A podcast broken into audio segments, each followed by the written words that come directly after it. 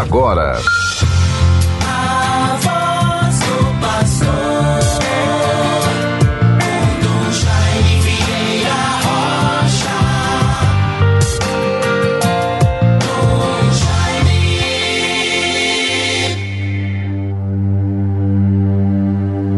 Recebemos, ó Deus, vossa misericórdia no meio do vosso templo. Vosso louvor se estenda como o vosso nome até os confins da terra. Toda justiça se encontra em vossas mãos. Meus bons irmãos, todos bons ouvintes, prosseguimos na vivência da nossa fé. Vivemos este sábado 10 de julho de 2021. Os dias, as semanas, o tempo passa muito rápido. Devemos sempre louvar e bendizer ao Senhor pelo dom da vida, pela existência, por estarmos vivos, por estarmos com saúde ou por estarmos nos recuperando de alguma enfermidade.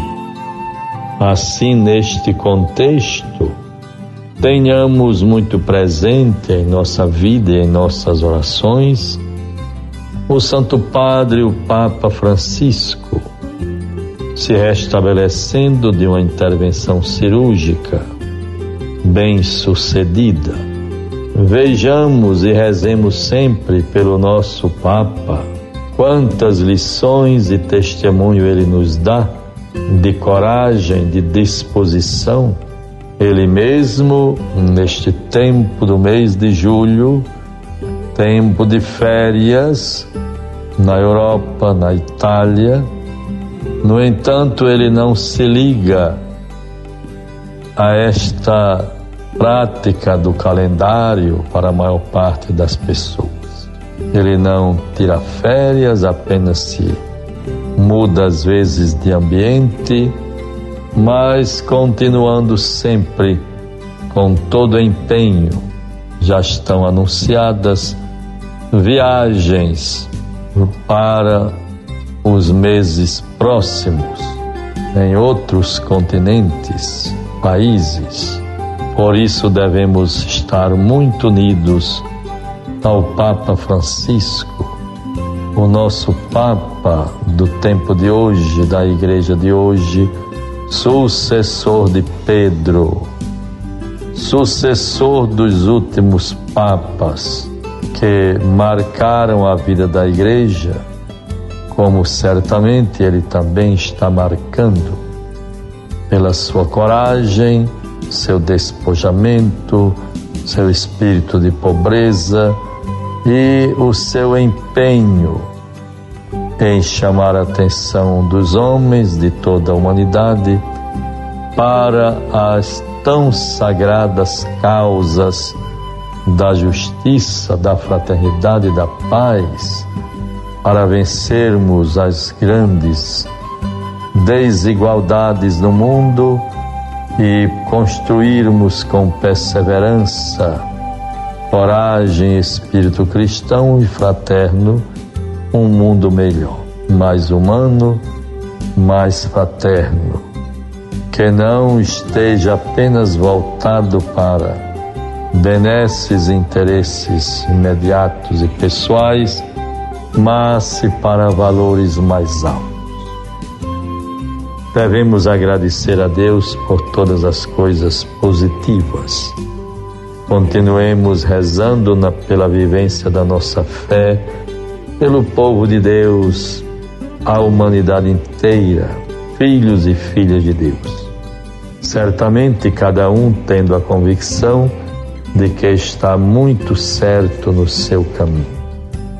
Tenhamos a humildade para, em tudo, sabermos caminhar como irmãos nos acolhendo, nos respeitando, sendo solidários, fraternos e humanos, porque somos filhos e filhas do mesmo Pai que está nos céus.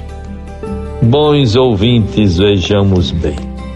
Neste sábado 10 de junho, terei a graça e a alegria de logo mais à noite, 19 horas, na Catedral Metropolitana, receber o grupo de crismandos da paróquia de Santa Luzia, zona norte da nossa capital, ali sob os cuidados do Padre João dos Anjos. Muito bem-vindo, Padre João dos Anjos, toda a comunidade paroquial de Santa Luzia, comunidade fervorosa, muito viva. E aos nossos jovens crismandos, muita esperança e alegria. Como é bom vivermos estes momentos. Também quero sempre render graças a Deus pelo dom dessas paróquias que vivem estes momentos tão importantes, lembrando-nos da Zona Norte, paróquias daquela região. Lembrei o Padre João dos Anjos e o Padre é, Padre André, Padre André da Comunidade de Solidade 2 Deus sempre nos favoreça neste ardor, neste empenho para o anúncio do Reino de Deus. Vejam, bons ouvintes, nós estamos como igreja, caros fiéis todos e ouvintes, estamos nos preparando para um grande acontecimento que deve ser um sinal muito pleno de esperança, de renovação para a vida da Igreja. Trata-se do Sínodo, convocado pelo Papa para o mês de outubro. Então, em outubro próximo, o Papa Francisco dará início a um caminho sinodal de três anos e articulando em e articulado em três fases. Primeiro ano, primeira fase diocesana e paroquial, a segunda continental, quer dizer em todo o Brasil, e a terceira universal.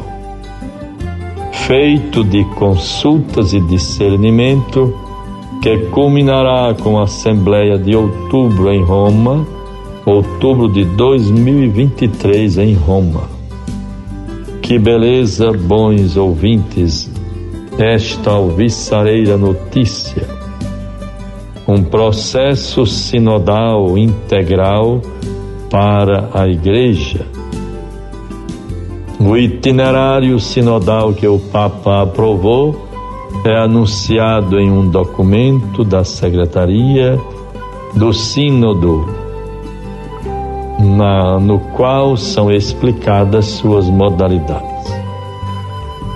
Um processo sinodal integral só será realizado de forma autêntica se as igrejas particulares estiverem envolvidas nele. Daí a fase, portanto, local é, das igrejas particulares, arquidiocesanas, continental e universal. Que o Espírito de Deus nos fortaleça neste empenho, nos sintamos todos envolvidos e motivados para a nossa própria renovação espiritual como católicos da Igreja no tempo de hoje. Guardemos a palavra do Evangelho. Mateus 10, 24 a 33. O discípulo não é mais que o mestre, o servidor não é mais que o patrão. Basta ao discípulo ser tratado como seu mestre e ao servidor como seu patrão.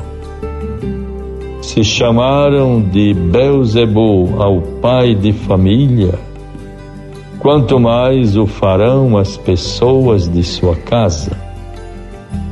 Não os temais, pois, porque nada há de escondido que não venha à luz, nada de secreto que não venha a se saber.